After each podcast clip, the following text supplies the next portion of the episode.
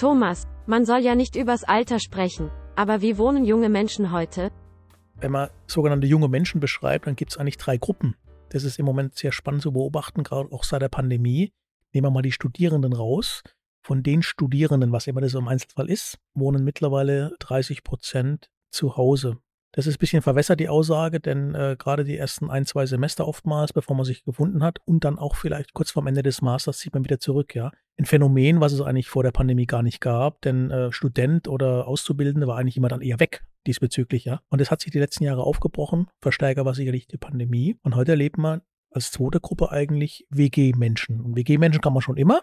Das ist normal, man mietet eine Wohnung, teilt sich die Kosten, äh, ist sehr effizient unterwegs und hat jeder eine Motivlage diesbezüglich. Übrigens auch von Menschen, die in Zweizimmer-Apartments wohnen, auch dort erlebt man so einen leichten Trend, dass oftmals das zweite Zimmer vermietet oder untervermietet wird. Also ein kleiner Trend diesbezüglich. Und die dritte Gruppe, das ist ganz spannend, das ist ein komplett professionelles Segment namens Student Housing. Ähm, Student Housing hat nicht unbedingt immer was mit dem Student oder der Studentin zu tun, sondern wir nennen das auch zum Beispiel bei dualen Studiengängen oder Auszubildende, ähm, die Geld schon verdienen, aber am Ende des Tages sagen, naja, ich hätte gerne ein Einzimmer-Apartment und zwar für mich allein. Die Motivlage ist immer so ein bisschen schwankend, denn mit den drei Segmenten, einmal die wohnen zu Hause, ich wohne äh, in der WG oder zur Untermiete und ich habe ein eigenes Apartment, sind natürlich unterschiedliche Preisschilder äh, normalerweise zu sehen. Das boomende Geschäft vor der Pandemie waren diese sogenannten Student Housings. Und es ist deswegen so spannend attraktiv, weil Student Housing eigentlich in Deutschland waren halt Einzimmer-Apartments und da waren meistens, ja, wir waren da drin, Einzimmer-Apartments, alleinstehende Menschen, wie so immer schon heißt, also alles so typografische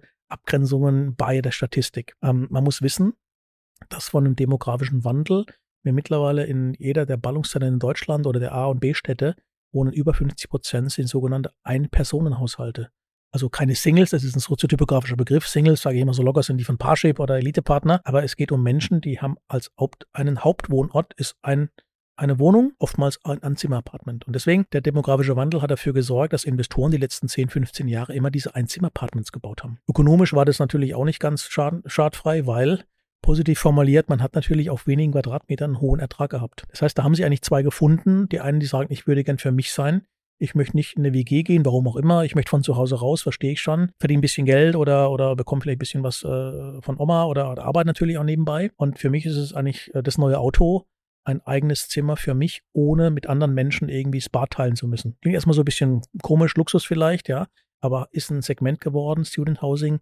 was sich die letzten 10, 15 Jahre massiv Bahn gebrochen hat.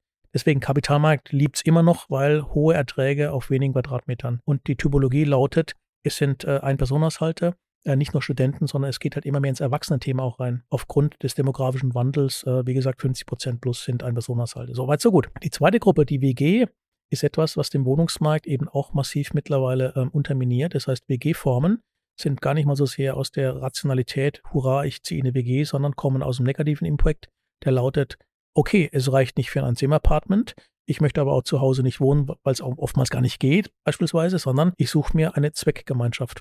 Und diese Zweckgemeinschaften, und Zweckgemeinschaften sind immer billiger als ein Hotel, muss man auch so sehen, ja. Das heißt, der Markt hat, was das Wohnungsthema betrifft, die letzten Jahre eigentlich vor allem dieses Student Housing Segment so rausgepickt, äh, wo man sagen kann, mein Gott, die Wachstumsraten waren gewaltig. Was ich noch nicht erzählt habe, warum die Wachstumsraten so gewaltig waren, neben der Nachfrage, war natürlich auch der Zinssatz entscheidend. Das heißt, dieses Nullzinsumfeld 2014, 15 aufwärts ähm, sind viele Kapitalanleger eingestiegen in so einen Markt, die sagen, naja, wenn diese Professoren alle sagen, irgendwie werden es immer mehr, die so ein Zimmerpartment nachfragen und immer mehr studieren und immer mehr Helikoptereltern, so die ganzen klassischen Geschichten. Und ich kann so ein Ding kaufen für 150, 200.000 Euro und hab null Zinsumfeld. Mit anderen Worten, es war eigentlich genau die Sparbüchse für viele Kapitalanleger, die gesagt haben, mein Gott, fantastisch, ich bekomme eine eigene Immobilie oder eine Wohnung ähm, in, einem, in einer Größenordnung, das ist bezahlbar und irgendwie die Mieten kann ich auch immer erhöhen oder lasse erhöhen durch den jeweiligen ähm, Betreiber diesbezüglich. Also in der Summe eine relativ runde Geschichte diesbezüglich. Das Spannende, warum ich auf dem Thema so rumreite, ist was anders auch. Die Anzahl der Studenten nimmt zu, keine Frage. Wir leben auch immer mehr und es kommt ein neuer Begriff ins Spiel, es heißt Hybrid Living. Hybrid ist wieder so ein Anglizismus, der lautet, es ist weder Fisch noch Fleisch, also es ist nicht zwingend mehr ein Student oder Studentin, oder? Es ist ein junger Erwachsener, der am Ende des Tages vielleicht Einkommen generiert. Und da fallen uns ein so BA-Studierende, also duale Studiengänge beispielsweise. Oder aber es kommt jemand aus, aus Brandenburg äh, nach Berlin oder aus Greifswald nach Berlin und macht eine Ausbildung und sucht sich am Ende des Tages keine WG, sondern hätte unbedingt gern eine Wohnung. Und die Wohnung ist zu teuer, deswegen wird es ein Zimmerpartment sein. Und das ist gerade noch so ökonomisch tragbar. Das heißt, dieses Filtering-up-Konzept aus vom Student gehen es immer mehr in die Erwachsenenrichtung, was oder junge Erwachsenenrichtung, ist etwas, wo ich feststellen muss, wow, innerhalb von zehn Jahren hat sich dieses abgegrenzte Segment Student Housing in eine ganz andere Sozialstruktur reingebracht. Also aus ehemaligen Studenten oder Berufsanfänger sind im gleichen Zimmer noch drin. Nehmen die jetzt den Studenten den Platz weg? Muss ich sagen, ja. Aber der, der investiert, sagt natürlich, was soll ich jetzt machen? Ob Student oder junger Erwachsener? Ich sehe einfach nur, ich kann mir Miete verlangen. Und das ist, glaube ich, wieder so eine Thematik, ich will jetzt nicht sozialpolitisch erklären, sondern die Nachfrage wird die nächsten Jahre sich so bahnbrechen, in, gerade in dieses Segment. Deswegen glaube ich auch, dass viele Student Housing umgelabelt werden in Hybrid Living oder gibt es ja noch ein paar coolere Begriffe in den nächsten Jahren. Auf jeden Fall vermischt sich immer diese klassische soziale Segmentation, das Student, die Studentin zum dem jungen Erwachsenen mit oder ohne Abitur ist völlig egal. Oder wir nehmen auch ganz banal Polizisten oder Krankenschwestern, die Einkommen verfügen, jung in der Stadt sind und gerade bei Bereitschaftspolizei hat man manchmal die Situation in Ballungsräumen, die müssen halt zwei Jahre im Ballungsraum bleiben, bevor sie sich wieder dorthin bewerben dürfen, wo sie vielleicht eher hin möchten. Ja, das heißt, man hat so einen Zeitraum von ein, zwei, drei Jahren, wo man eine äh, abgrenzbare Zielgruppe hat. Und jetzt kann man natürlich über Krankenschwestern und Polizisten viel sagen. Die randalieren eher seltener, um jetzt mal so einen Klassiker reinzubringen, während das Student manchmal eben doch zur Party neigt, ja. Und deswegen ist es spannende Thema zu sehen, dass dieses Segment die nächsten Jahre noch viel stärker sich chameleonartig darstellen wird, obwohl es am Schluss nur in Anführungsstrichen um 24 Quadratmeter ein Zimmerpartment geht. Und äh, letzte Bemerkung dazu, was auch immer so ein bisschen mich überrascht, nicht weil mich es überraschen muss, sondern weil ich es interessant finde. Anbieter von diesen Einheiten gehen ja gern mit dem Begriff Service Apartment über den Markt und sagen, naja, das ist so ein Wohlfühlpaket. Du bekommst nicht nur 24 Quadratmeter mit eigener Nasszelle und vielleicht sogar manchmal so eine kleine Küche da drin, so ein ähm, Boardinghouse-Konzept, sondern ähm, du kannst auch Dienstleistungen zubuchen. Und da muss ich natürlich auch mittlerweile schmunzeln, denn ich denke, die, die, Investoren dachten immer, die wollen abends zusammen kochen, haben dann entsprechend die Lounge-Bereiche groß gemacht, das ist alles Kokolores.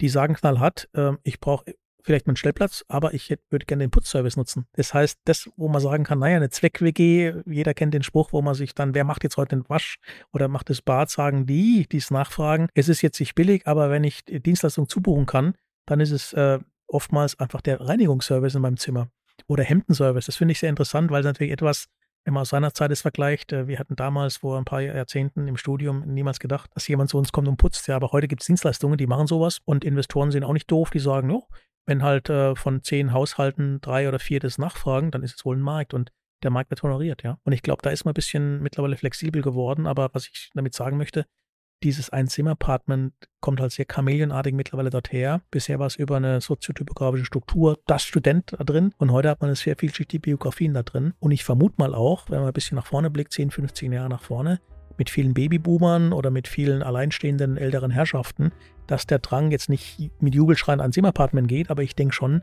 dass auch von der Seite der Markt auf jeden Fall eine Nachfrage bekommt. Deswegen, lange Rede, kurzer Sinn, ähm, Student Housing, ein Zimmerpartments, Micro-Living, alles schöne Begriffe.